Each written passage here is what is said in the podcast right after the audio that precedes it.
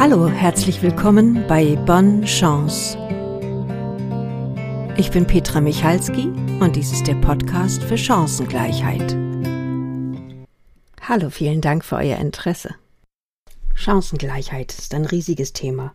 Für mich bedeutet es gleiche Möglichkeiten für alle Menschen in Beruf, Familie, Gesellschaft, Politik, gleiches Geld für gleiche Leistung, ein Leben ohne Gewalt. Als Gleichstellungsbeauftragte von Schwarzenbeek in Schleswig-Holstein sind diese Themen alle auf meiner Agenda. Und ich freue mich, dass ich ein großes Netzwerk habe, auf das ich zurückgreifen kann in meiner Arbeit. Und eine große Netzwerkpartnerin ist der Verein Hilfe für Frauen in Not.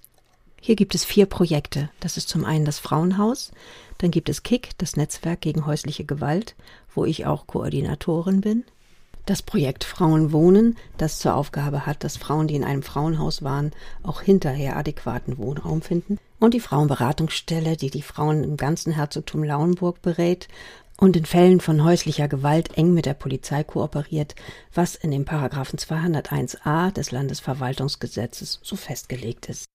Und zwei der Mitarbeiterinnen dieser Frauenberatungsstelle habe ich heute hier zu Gast. Ihr seid per Zoom zugeschaltet. Es gibt vielleicht ein paar technische Haker, aber das kennen wir ja heutzutage schon. Ich freue mich sehr, dass ihr da seid. Sabine Wöhl und Anna Hanke, erzählt uns doch mal von eurer Arbeit in der Frauenberatungsstelle. Ja, ich arbeite in der Frauenberatung Herzogtum Laumburg. Die Frauenberatung hat ihren Hauptsitz in Schwarzenbeck und uns gibt es bereits seit äh, 1997. Also das heißt, wir haben schon unser 20-jähriges Bestehen gefeiert. Oh, wow. War sehr aufregend. Also die Frauenberatung hat ja einfach auch ein paar Jahre gebraucht, um sich zu etablieren, wie der Verein insgesamt, den es nächstes Jahr sogar, das ist ja unser Dachverein, Hilfe für Frauen in Not, schon 40 Jahre gibt. Und äh, dank der Gründungsfrauen und viel Engagement ähm, konnte dann nach 82, 1994 das Frauenhaus eingerichtet werden. Und da war relativ schnell klar, dass es so viele Anfragen gegeben hat, weil Frauen sich gewünscht haben, von dem Verein und von Frauen, die Frauen beraten, unterstützt zu werden, dass das den Rahmen gesprengt hat. Und so wurde dann mittels ABM-Maßnahmen 1997 die Frauenberatung ins Leben gerufen. Super. Genau. Und wir beraten Frauen ab oder Mädchen ab 14 bis ins hohe Alter. Also die älteste Klientin war 89 Jahre alt. Die Frauen haben ganz unterschiedliche Zugangswege und unsere Hauptthemen sind äh, Trennung und Scheidung, häusliche Gewalt, sexualisierte Gewalt, ähm, persönliche Krisensituationen, finanzielle Nöte, ja, all das, sag ich mal, was Frauen gerade so sehr bewegt und was ihnen große Probleme macht. Und wir gucken dann, was wir mit unserem Wissen und unserem Können abdecken können. Ansonsten vermitteln wir entsprechend weiter an Institutionen, die vielleicht nochmal anders und besser unterstützen können. Großartig. Also was ich dann immer gleich höre, ist die Frage, beratet ihr auch Männer? Ja, wir beraten auch Männer, allerdings nur in bestimmten Rahmen. Also einmal gibt es ja auch Männer als Unterstützer sozusagen, so nennen wir die, wenn eine Frau gerade große Schwierigkeiten hat mit dem Ex-Partner oder auch mit dem Partner. Manchmal kommt ja der Vater mit, manchmal kommt der Bruder mit, um eine Begleitung zu haben, um sicher da zu sein. Ähm, wir gucken dann, dass die Frauen mit ihren mitgebrachten Männern sozusagen dann zu Zeiten in die Beratungsstelle kommen, wo keine anderen Frauen da sind, weil das kann Frauen, die massive sexualisierte Übergriffe erlebt haben, auch triggern. Und dann ähm, gibt es immer wieder auch Unterstützer oder unter, ja, die bei uns sich melden, weil sie in ihrem Umfeld häusliche Gewalt erleben und sie gerne einfach auch helfen möchten. Und mit der Frage, was können wir tun, weil bei meiner Nachbarschaft, da ist es immer laut und unter mir höre ich mal Geräusche und ich würde gern was machen, aber ich weiß nicht was. Hm. Und wenn Männer selbst Opfer von häuslicher Gewalt werden? Das ist die Paragraph 201a Beratung. Das ist entstanden im Zuge des Gewaltschutzgesetzes. Ähm, wer schlägt, der geht, heißt es. Das heißt, wenn die Polizei gerufen wird bei einem Einsatz häuslicher Gewalt und sie den Eindruck hat, dass die Gewalt fortbestehen wird, dann kann sie den Mann, gelegentlich auch manchmal ist eine Frau eine Täterin, bis zu 14 Tage aus der Wohnung verweisen. Und dann hat die Frau, äh, hat da, also kann die Frau in Ruhe überlegen, wie das für sie weitergehen kann. Wir bekommen dann einen Fax von der Polizei, eine Mitteilung und äh, machen der Frau am nächsten Tag entsprechend ein Beratungsangebot.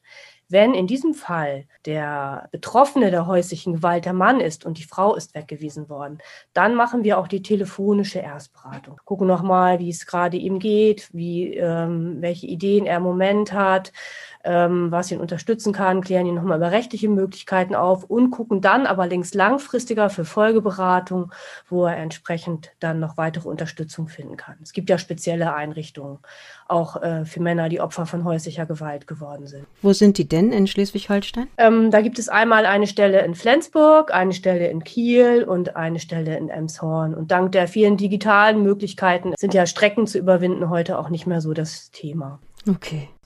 Aber in den allermeisten Fällen beratet ihr Frauen. Ja, das ist eindeutig unsere Zielgruppe, genau. Mhm. Häusliche und sexualisierte Gewalt. Stalking ist auch immer noch mal wieder ein Thema.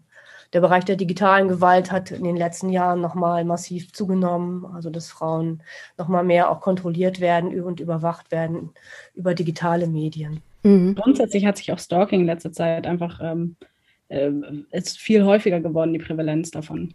Das heißt, ihr habt auch Stalking-Fälle in der Beratungsstelle. Genau. Sabine, du sagtest gerade, dass ihr auch beratet, wenn Menschen anrufen, weil sie vermuten, dass in ihrem Umfeld häusliche Gewalt stattfindet. Ähm, da gibt es ja immer die Frage, soll ich mich einmischen oder verschlimmere ich nur die Situation für die betroffene Frau? Ja, da gibt es ja so verschiedene Möglichkeiten. Grundsätzlich gilt immer die Regel, Eigenschutz ist alles. Na, also wir geben sonst auch gerne nochmal den Tipp, um die Gewaltsituation äh, in der Wohnung darunter zu unterbrechen, einfach mal hinzugehen, an der Tür zu klingen und zu sagen, Mensch, haben Sie mal eine Tüte Mehl für mich? So ist es mir gerade ausgegangen, weil das ist der Moment, wo beide erstmal innehalten und die Situation, die Gewaltsituation unterbrochen wird, bietet für die Frau die Chance, vielleicht rauszulaufen oder sich in ein anderes Zimmer zu gehen. Herausgerissen durch diesen Klingelton, das ist so ein Moment der Unterbrechung. Ist aber auch nur anzuraten, wenn ich so den Eindruck habe, das kann ich ganz gut tun, das traue ich mir auch zu. Vielleicht habe habe ich auch noch jemanden im Hintergrund, der mitguckt. Wenn ich aber den Eindruck habe, das ist schon jemand, der sehr gewalttätig ist, dann ist es auf jeden Fall immer besser, die Polizei anzurufen. Also 110, das zu melden, ähm, dass die Polizei nochmal kommt und ähm, auch guckt, was ist da einfach los, was müssen da für Regelungen getroffen werden. Eine weitere Möglichkeit ist vielleicht mal mit der Frau irgendwie in Kontakt zu kommen, vielleicht im Treppenhaus. Sie können gerne auch mal bei mir klingeln, wenn Sie Hilfe brauchen zu jeder äh, Tages- und Nachtzeit. Das ist überhaupt kein Problem. Ich möchte gerne gerne, dass sie das wissen. Manchmal sind die Situationen dann ein bisschen verhalten und vielleicht auch das Gefühl so ein bisschen abwehrend, aber das ist ein Selbstschutz auch der Frau. Ähm, trotzdem haben das einige der Klienten als sehr hilfreich erlebt und es haben auch einige wirklich davon Gebrauch gemacht und es hat ihnen viel, viel Schmerz und manchmal auch das Leben gerettet. So. Eine weitere Möglichkeit ist einfach auch nochmal ein Flyer von den Hilfsorganisationen, also ähm, Bundeshilfetelefon oder die örtlichen Frauenberatungsstellen bei der Frau in den Kasten zu schmeißen, dass sie zumindest nochmal eine Möglichkeit, also einen Briefkasten, ne, dass sie mal die Möglichkeit hat, das zu sehen und das nochmal irgendwie zur Kenntnis zu nehmen. Mhm. Genau. Anna, habe ich was vergessen? Fällt dir noch was ein? Genau, mir fiel gerade noch so ein bisschen ein, dass man natürlich vorsichtig sein muss, wenn man Nummern weitergibt, dass wenn die Frauen dann irgendwie nach Hause kommen mit Telefonnummern oder mit Flyern von bestimmten Einrichtungen, dass das natürlich nochmal so ein bisschen Eskalationspotenzial darstellen kann, äh, dass man da einfach so ein bisschen darauf achtet, wie man die, wie man so ungefähr Werbung macht oder wie man ähm, darauf zeigt, was es für Möglichkeiten gibt. Deswegen das, was du am Anfang gesagt hast, ist ganz wichtig, der Selbstschutz am Anfang ähm, und dann diesen Zufluchtsort bieten, dass man da irgendwie dort rausholt, aber nicht selber reingeht. Mhm. Aber in jedem Fall kann man was sagen. Also diese Angst, die viele Menschen haben, ich mische mich lieber nicht ein, ist vollkommen unbegründet, sagt ihr. Ja, also bis dato ist es zu kaum Eskalationen gekommen und ich finde, wir müssen da alle hinsehen und handeln und nicht mehr wegschauen. Weil wenn wir uns die Zahlen überlegen, jede vierte Frau ist von äh, häuslicher Gewalt betroffen, ähm, jede dritte hat Übergriffe erlebt. Da sind die Zahlen so hoch, da braucht es uns alle, auch vor allem die Nachbarinschaft. Äh, wir merken ja schon einfach seit Jahren, dass ähm, trotz aller Hilfsangebote und immer wieder neuer Offensiven die Zahl der tatsächlich Betroffenen so hoch ist. Wir hatten im letzten Jahr wieder 111 tote Frauen im Rahmen von Partnerschaftsgewalt. Es sind immer auch mit betroffen äh, diverse Kinder, die diese Erfahrung mitnehmen, wo es die ganze Entwicklung prägt.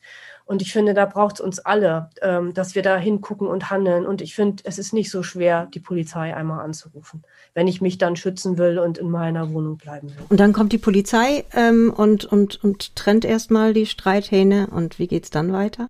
Genau, die ähm, nimmt erstmal so die Situation auf und spricht nochmal getrennt, sowohl mit der Frau als auch mit den, äh, mit den Männern und wenn es geht, auch nochmal, guckt auch noch nach den Kindern. Genau, und die, der Auftrag der Polizei ist dann einzuschätzen, wird die Gewalt weitergehen oder reicht es, dass sie jetzt dafür, dass sie da sind und gesprochen haben, erstmal für Ruhe zu sorgen und vielleicht eventuell auch noch eine Anzeige aufnehmen. Da ist es dann manchmal so, dass die Frau sich natürlich wünscht, dass die Gewalt aufhört, aber nicht unbedingt, dass ihre Familie zerteilt wird. Also, ne, wenn dann die Polizei sagt, na ja, der Mann, der muss jetzt mal für 10 bis 10 Tage, 10, 14 Tage die Wohnung verlassen, ähm, damit die erstmal mit einem Abstand in Ruhe überlegen, wie sie das hier gemeinsam besser miteinander hinbekommen. Da sind manche Frauen so, dass sie sagen, nee, das geht jetzt aber nicht und eigentlich müsste er hier bleiben. Das ruft immer sehr eine große Ambivalenz bei vielen Beteiligten hervor. Aber es ist wirklich so, ihr Wunsch ist, dass bitte, bitte die Familie, ne, das ist so ihr Hort und ihr Wunsch und ihr Ideal erstmal erhalten bleibt. Ähm, das ist immer eine große Herausforderung auch für die Polizei, dann trotzdem da zu bleiben, zu sagen, nein, er hat eindeutiges Fehlverhalten gezeigt und muss deshalb, ne, wer schlägt, der geht, für bis 14 Tage die Wohnung verlassen. Und dann äh, bekommt er auch nochmal entsprechend irgendwann eine Vernehmung von der Polizei und die Frau bekommt eben am nächsten Tag umgehend ein Beratungsangebot von uns, wo aber klar ist, alles, was wir als Beratungsstelle mit der Frau besprechen, bleibt bei uns. Das wird nirgendwo, sage ich mal, dokumentiert und irgendwo hingeschickt, allenfalls für uns dokumentiert. Und ähm, sie, da wird mit ihr gemeinsam überlegt, wie kann eine Verbesserung der Lebenssituation erreicht werden. Genau, es ist jetzt nicht so, dass ihr der Frau sagt, also dein, dein Mann taugt nichts, den musst du sofort verlassen ist natürlich auch absolut äh, daran gebunden, was die Frau gerne möchte, wo die Frau Fragen hat. Das heißt, eigentlich gehen wir da ganz offen ins Gespräch und fragen am Anfang erstmal, wie ist die Situation, ob sie darüber reden mögen. Und dann wird häufig schon so ein bisschen deutlich, in was für eine Richtung geht es, was sind da gerade noch so Fragen? Vielleicht auch einfach so ein bisschen rechtliche Schritte. Äh, oder man fragt, man, es geht dann wirklich mehr darum, Mensch, was ist mit meinen Kindern? Wie, wie soll das denn überhaupt weitergehen? Und da differenzieren wir dann häufig auch so ein bisschen. Emotionale Themen sind so ein bisschen ähm, Themen, wo wir dann so eine psychosoziale Beratung anbieten können. Oder ist es dann mehr äh, für eine Rechtsberatung ein Thema, was wir bei uns auch anbieten, wo wir Anwälte haben, die das kostenfrei anbieten ich finde ja so schön und ich liebe diesen Ansatz bei uns. Äh, und der wird mir eigentlich so ganz da bei uns so vorgelebt. Dieses Frau weiß eigentlich selber am besten, was richtig für sie ist und was, dass wir nicht da sind irgendwie, um jetzt ja. äh, zu sagen, was, was wichtig, was richtig, was wichtig, was gut ist, sondern mehr um zu, rauszuhören, was was möchte eine Frau? Also, und das finde ich so, so einen tollen Ansatz, dass wir immer sagen, eigentlich weiß Frau selber die Lösung und weiß Frau selber, was gut für sie ist und was sie möchte. Das schätze ich enorm an unserer Arbeit. Also, dass das wirklich gelebt wird in diesem Beratungsangebot, dass Frauen nicht irgendwie konfrontativ vor eine Beraterin gesetzt bekommen mit, das ist richtig und du musst das machen. Ja, super. Also, ganz offen geht ihr erstmal ins Gespräch. Genau. Eine tolle Erfahrung finde ich ist, dass manche Frauen sagen, ja, okay, ich weiß noch nicht und ist aber erstmal wieder ganz gut. Wir haben uns jetzt ausgesprochen, er bleibt jetzt so lange wieder bei seiner Mutter oder bei dem Freund und nach 14 Tagen kommt er wieder und wir haben schon ein paar Ideen, wie es neu gehen kann. Und unser Angebot steht ja. Also ist dadurch, dass wir einmal schon Kontakt aufgenommen haben, ist das, finde ich, schon mal eine Hemmschwelle weg.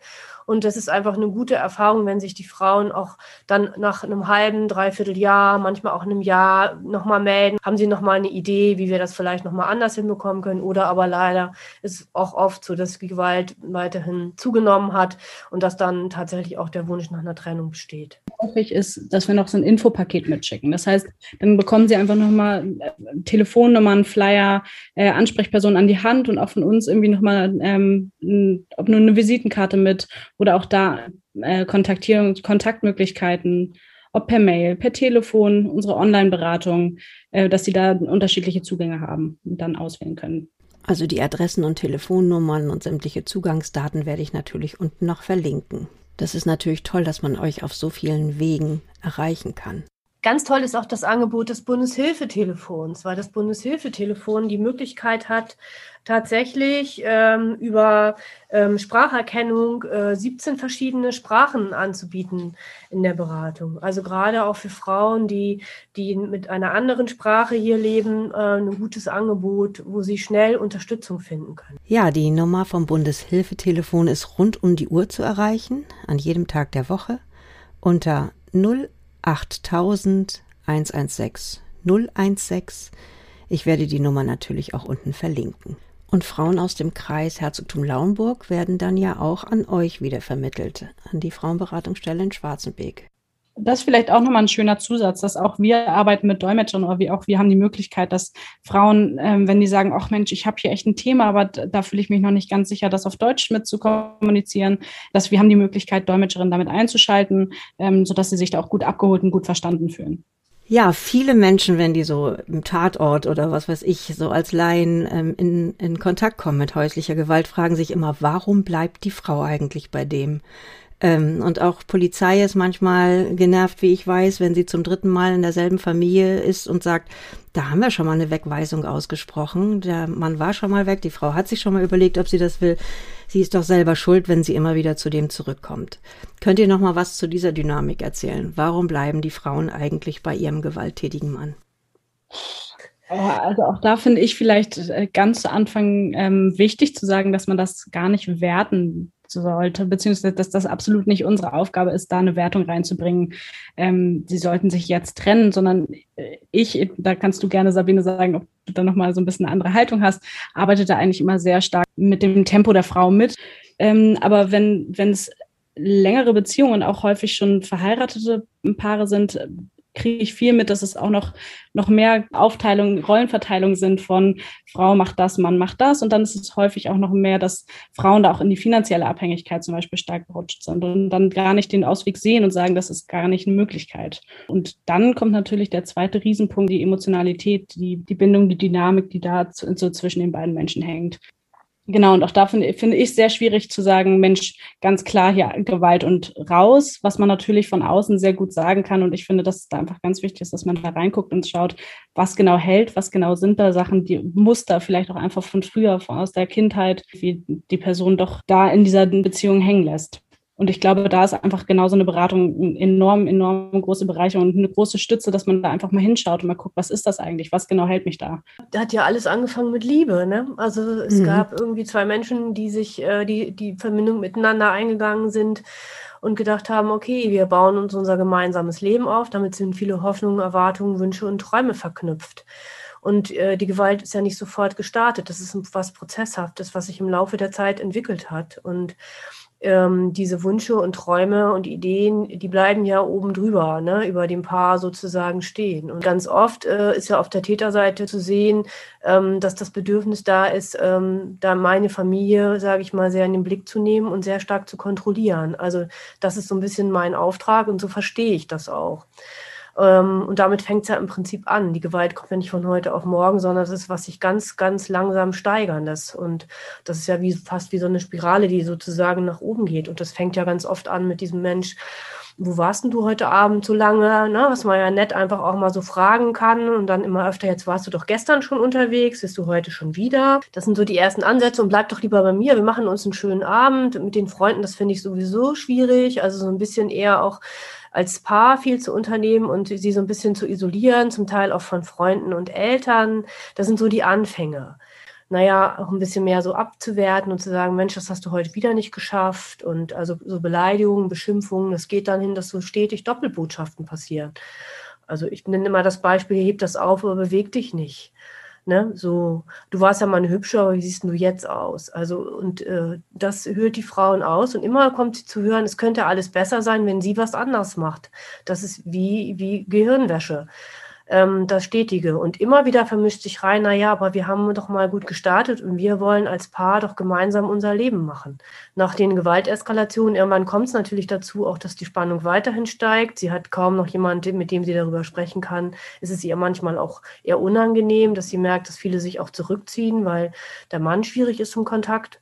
Und dann gibt es irgendwann auch, dass es übergeht zu den ersten körperlichen Angriffen, was dann ja noch mal mehr nach außen hin äh, nicht gezeigt wird. Und dann gibt es immer die Erklärung, naja, er hat es einfach schwer, weil er hat Stress in der Arbeit und er ist erschöpft und er hat Depressionen.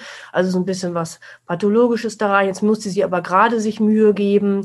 Also das ist sowas, wo Frau sich so ein Stück weit auch selber verleugnet. Und dazwischen immer wieder gibt es aber auch Phasen, wo er dann ganz nett und zugewandt zu ihr ist und wieder genauso ist wie der Mann, in den sie sich mal verliebt hat. Und dann kriegt sie plötzlich alles, was sie sich schon die ganze Zeit gewünscht hat.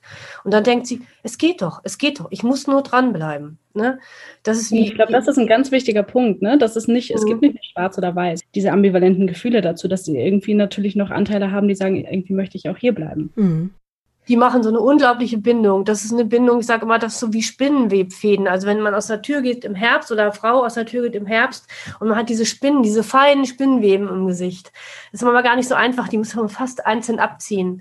Und so ist es auch, sich klar zu machen, egal was ich tue, es ist alles falsch, dann ist sozusagen fast der letzte Faden. Deswegen braucht auch ein Beratungsprozess auch in der Regel ein bisschen länger. Und es zeigen ja Studien, dass eine Frau durchschnittlich sieben Jahre braucht, um sich aus einer gewalttätigen Beziehung auch zu lösen. Boah, ist das lange. Das ist lang. Da hängen ja auch noch oft Kinder mit dran. Dann ist oft die Idee, naja, es soll der Vater erhalten bleiben für die Kinder. Sie hat, sie unternimmt zahlreiche Versuche, auch um den Mann zu unterstützen, ihn zu überreden, ihm nochmal zu verzeihen. Und dann gibt es ja wieder diese Verliebtheitsphasen mittendrin. Und dann ist es schon so, dass viele Frauen auch sowas beschreiben wie, ich habe mich schon so verhalten und war so, so ätzend, weil ich gemerkt habe, er ist wieder so an dem Punkt, wo er fast ausrastet. Mhm. Und dann bringen sie ihn bewusst zum Ausrasten. Es ist äh, sich ein bisschen skurril an, aber weil sie dann den Zeitpunkt bestimmen können, weil sie dann in ihrer Ohnmacht die Idee haben, sie können da noch was kontrollieren. Und dann ist die Entladung und dann wissen sie, okay, jetzt ist vielleicht erstmal wieder für zwei Wochen gut. Wenn ich nur was anders mache, ne, das erzählt er ja ganz oft, dann wird es auch wieder besser. Na, wenn sie das, wenn das gelingt, dass sie für sich da, da hinkommt an den Punkt, sich selber da auch nochmal mehr zu verstehen und diese ganzen anderen Teile abzuwickeln, ähm, dann ist oft auch schon mal die Bahn sehr frei für und jetzt kann ich gehen. Für die Veränderung. Und für die Veränderung gebt ihr aber ja auch ähm, Hilfe, nicht? Also so ist es ja nicht so leicht, sich aus den äh, vorhandenen Strukturen so zu befreien und dann ein neues Leben anzufangen. Gerade dann ist es so wichtig, äh, Unterstützung zu geben. Das sind alles, alle gewaltbetroffenen Frauen sind so unglaublich starke Frauen. Also wenn sie diese Energie so haben, um all das auszuhalten und alles das zu regulieren und versuchen ganz oft zu deeskalieren und den Alltag irgendwie aufrechtzuerhalten. Wenn sie diese Kraft, das ist im Prinzip ja auch ein bisschen unser Ziel, für sich selber und für ihr eigenes Leben einsetzen können, dass es gut wird für sie und für ihre Kinder dann haben wir unser Ziel erreicht. Und dabei unterstützen wir natürlich auch gern bei all dem, was anliegt. Und vor allen Dingen ist Trennung gerade in solchen Beziehungen ein enorm gefährlicher Moment für die Frau. Ähm, deshalb ist es da so wichtig, ganz genau zu überlegen, wie, wie kann das gut gehen, mit welchen Schutzmaßnahmen müssen ergriffen werden. Ne, reicht das mit der Wegweisung und Kontakt- und Näherungsverboten oder ist ein Frauenhausaufenthalt gerne auch ein bisschen weiter weg, erstmal unabdingbar, um erstmal in einer sicheren Zone zu sein und einfach zu gucken, wie reagiert er, wie geht er jetzt auch mit der, mit der getrennten Situation um. Und natürlich auch, wie reagiert sie, also das sich zu denken, aber dann das erste Mal auch wirklich weg zu sein für einen Monat, anderthalb deshalb. Und dann kommt natürlich wieder auch dieses, äh, du bist ja meine Liebste und du warst es immer und du bist mein Leben. Mhm. Aber du sagtest auch gerade, das ist so der gefährlichste Moment für die Frauen, äh, die Trennung. Da gibt es ja ganz schlimme Zahlen, nicht? Also 111 Frauen ja. sind von ihren Partnern im Zuge von äh, Trennung, manchmal kürzer, manchmal länger oder auch noch in, in der Partnerschaft getötet worden, in Deutschland, in einem Jahr. Unglaublich. 15 davon in Schleswig-Holstein. Das ist bundeslandtechnisch auch relativ hoch. Deshalb auch, es braucht alle Nachbarn und Nachbarinnen, die, die mit unterstützen, mitgucken und ähm, wo Grenzen aufgezeigt werden. Mm, unbedingt. Wir haben ja jetzt schon einige Male über wirtschaftliche Probleme gesprochen, in die Frauen geraten können. Das ist nach Trennung der Fall oder nach Elternzeit. Altersarmut ist ein großes Thema bei Frauen. Habt ihr da auch viele Fälle in der Beratung. Das trifft allerdings eher, würde ich sagen, auf die Hälfte der Frauen zu. Also die ähm, in so, sage ich mal, wirtschaftlicher Abhängigkeit sind, äh, durch die Kinder einfach auch zum Teil ihre Arbeit aufgegeben haben, wissen natürlich, sie müssen dann relativ zeitnah, so sieht es das Unterhaltsrecht ja auch vor, auch wenn die Kinder noch kleiner sind, gerne auch wieder eine Vollzeitstelle annehmen. Es ist dann oft ein Spagat, dann gibt es äh, sehr viel Auseinandersetzungen um das Sorge- und Umgangsrecht. Das sind schon sehr große, hohe Anforderungen. Trotz alledem ist dann, das sage ich auch immer, ist da einfach auch die Freiheit ähm, vorhanden, dass ich über mein Leben und meinen Alltag bestimmen kann. Und ich finde, und meine Gesundheit, mein Leben und auch das Leben der Kinder. Und das ist das höchste Gut, was es gibt. Ähm, trotzdem ist es für viele Alleinerziehende, gerade aus Gewaltbeziehungen, das ist schon, sind schon große Herausforderungen. Genau. Mhm. Allerdings gibt es auch eine Studie, die sagt, dass äh, früher wurde ja auch immer genommen, angenommen, Bereich der häuslichen Gewalt, viele Frauen bleiben nur ähm, wegen der, oder in Anführungsstrichen der ökonomischen Abhängigkeit lange Zeit äh, bei dem Partner. Und hat man festgestellt, dass es äh, gibt eine Studie, die sagt, ähm, 70 Prozent der Frauen, die von häuslicher Gewalt betroffen sind, sind selber berufstätig. Mhm. Und haben zum Teil, ähm, also haben eigenes Einkommen und ein, mindestens die Hälfte davon, meine ich, wenn ich mich jetzt recht erinnere, hat ein genauso hohes Einkommen wie der Mann, zum Teil auch höher. Also das, was früher als Riesenfaktor ähm, sozusagen angenommen worden ist, ist heute nicht mehr so.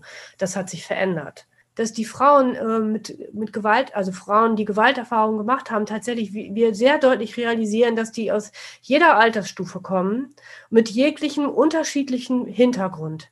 Also ähm, es gibt da die, die, die ähm, sage ich mal, Empfängerin von Arbeitslosengeld äh, zwei, die keine Ausbildung hat, bis zu Frauen in Führungspositionen. Und es gibt auch Frauen, die kommen extra von weiter her äh, gefahren, äh, weil sie sich bitte, weil sie, weil dann jemand äh, der Täter ist, der in der Region sozusagen bekannt ist.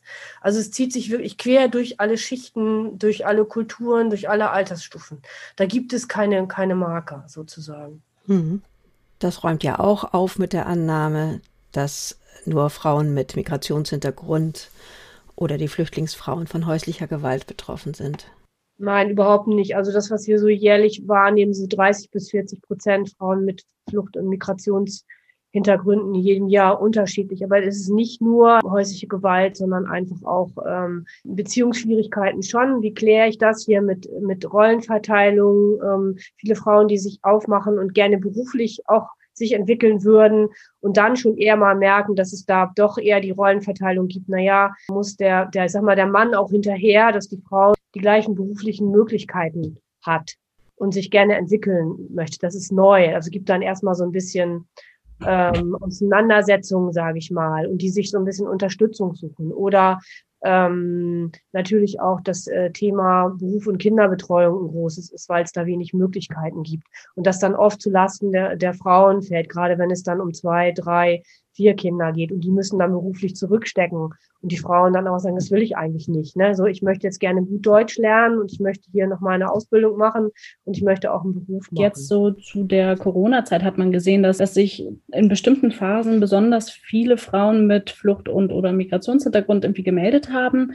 Aber es sind äh, genauso viele Frauen, die in Deutschland geboren sind, dabei. Das heißt, da würde ich gar nicht sagen, dass das jetzt äh, dass es nur die Frauen betrifft oder nur die Familien betrifft. Aber es ist ähm, ganz wichtig zu sagen, dass es einfach natürlich, weil es werden auch immer mehr Frauen, die noch eine andere Sprache oder die irgendwie Migrationshintergrund hier haben. Es ist einfach ganz wichtig, dass man dort auch irgendwie die Mittel hat und sich dort immer breiter aufstellt, dass man das irgendwie denen auch ähm, irgendwie Unterstützung anbieten kann. Dass äh, da Frauen, die sich da äh, manchmal an uns wenden, auch vielleicht dann auch einfach Fragen haben zu ihrem Status, zu ihrer Lebenssituation, zu anderen Themen, wo wir dann auch schauen, wie weit ähm, vermitteln wir dann weiter eine Migrationsberatung, äh, die hier angeboten werden, oder was sind da halt auch Themen, wo wir dann da an, äh, andocken können.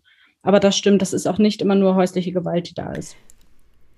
Ihr sagtet vorhin, ihr würdet alle Altersgruppen haben in der Beratung. Das klingt jetzt aber gerade so, als wäre der Löwenanteil doch bei den Frauen, die äh, ja sich aus einer langjährigen Beziehung herauslösen.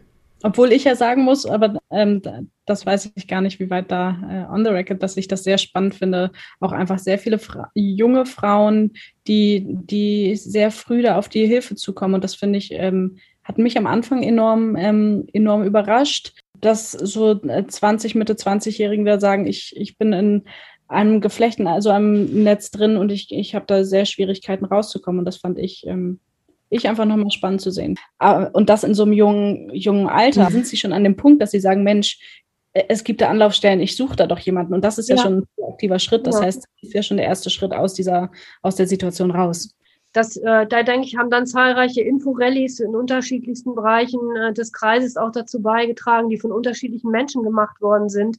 Genau, dass Hilfsangebote auch nochmal viel deutlicher wahrgenommen werden. Das heißt, ihr habt auch gute Erfahrungen an Präventionsprojekten in Schulen zum Beispiel. Ja, absolut. Das ist, das ist, total wichtig. Je früher ich diese Mechanismen verstehe, umso eher komme ich ja an den Punkt zu merken, auch meinem eigenen Gefühl zu trauen, hier ist was komisch und vielleicht kann ich ein, zwei Sachen noch benennen. Das ermutigt mich ja umso eher, irgendwo auch hinzugehen. Also wenn wir in die beruflichen Schulen zum Beispiel gegangen sind, war die Ausgangsfrage immer häusliche Gewalt. Kann mir das auch passieren? Und äh, wir sind ins Gespräch gegangen und mit verschiedenen Methoden in die Diskussion. Und am Ende war dann oft für viele klar, ja, eigentlich kann uns das allen passieren. Davor ist keine, keiner geschützt sozusagen. Entscheidend ist, dass ich weiß, wo ich Hilfe finden kann. Ja, und auch äh, wirklich nochmal in Schulen viel mehr in die, in die Education mit reingebracht wird, ja. ähm, dass das einfach schnell früher thematisiert wird. Besonders auch die Vielseitigkeit davon zu sehen und die dann versuchen zu adressieren. Und da also den Punkt, den du gerade genannt hast, absolut. Und dann aber auch, dass man schaut, ähm, wir sind eine Frauenberatungsstelle. Aber was ist denn mit den Leuten, von wo aus die, die Gewalt herkommt? Das heißt, Prävention ja, definitiv, aber genauso an wen adressiert man unterstützende Angebote? Dass es nicht nur die äh, Beratung für Frauen gibt, die davon betroffen sind, sondern genauso an die Täter. Und welche Angebote gibt es da?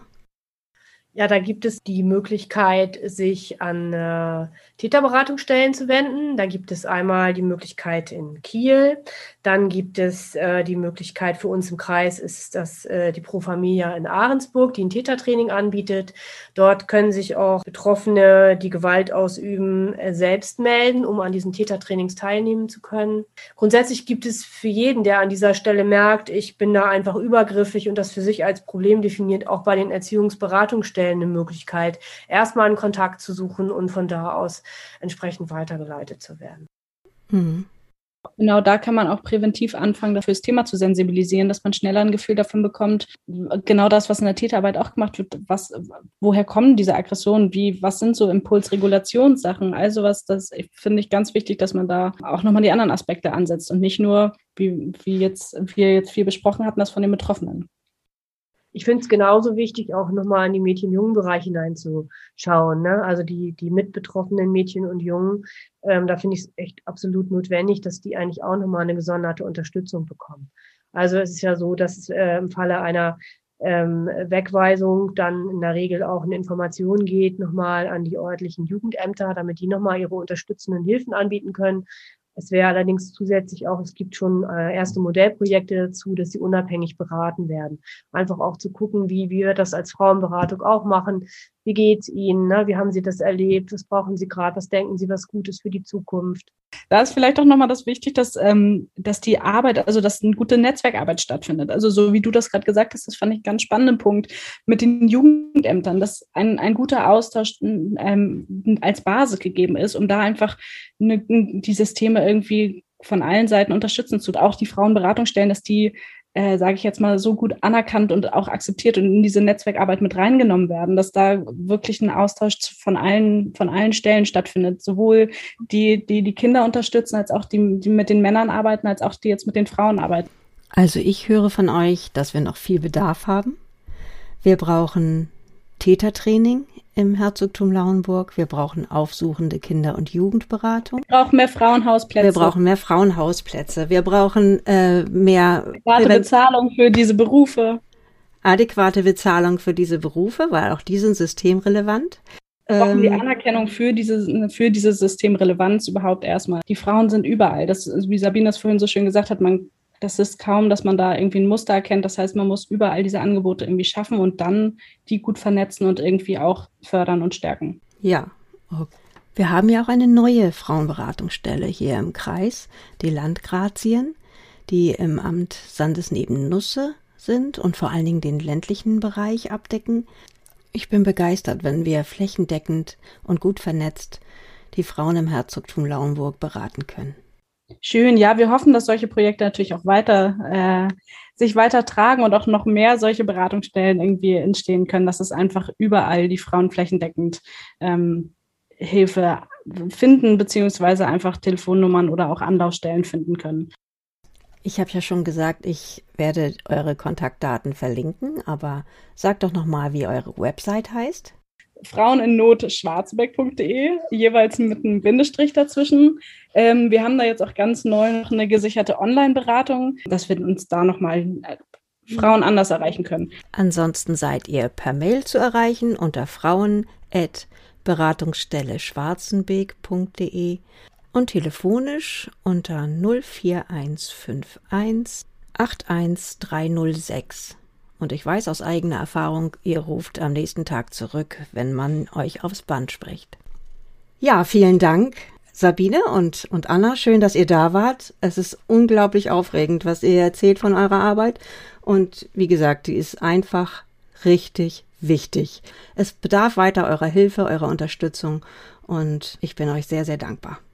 Schön, dass ihr da wart. Äh, ja, danke Petra dir besonders für die Einladung, weil ich finde einfach so wichtig, dass dieses Thema immer wieder in den Mittelpunkt gerückt wird und dass das jetzt gerade so viel ähm, Publicity bekommt, ist, glaube ich, auch einfach wichtig, damit sich dort in diesem so festgesetzten System irgendwie was verändert. Und ich glaube, jeder Podcast, jeder Zeitungsartikel, ähm, jede Initiative, die da irgendwie kommt, hilft und ist schön, wenn sowas passiert und wenn sowas in die Wege geleitet wird. Deswegen schön, wenn wir die Möglichkeit haben, davon erzählen zu können. Ja, Anna, ich hätte es nicht besser sagen können. Ähm, ich möchte mich dem ganz und gar anschließen und möchte dir, Petra, ganz herzlich Danke sagen dafür, dass wir hier heute uns so äußern können. Wie gesagt, ich freue mich und immer wieder gern. Bis dann. Tschüss. Bis dann. Tschüss. Das war Bonn Chance, der Podcast für Chancengleichheit. Bei mir zu Gast war heute die Frauenberatungsstelle aus Schwarzenbeek mit Anna und Sabine. Abonniert gerne diesen Podcast, wenn ihr mögt, da würde ich mich freuen. Macht es gut. Tschüss.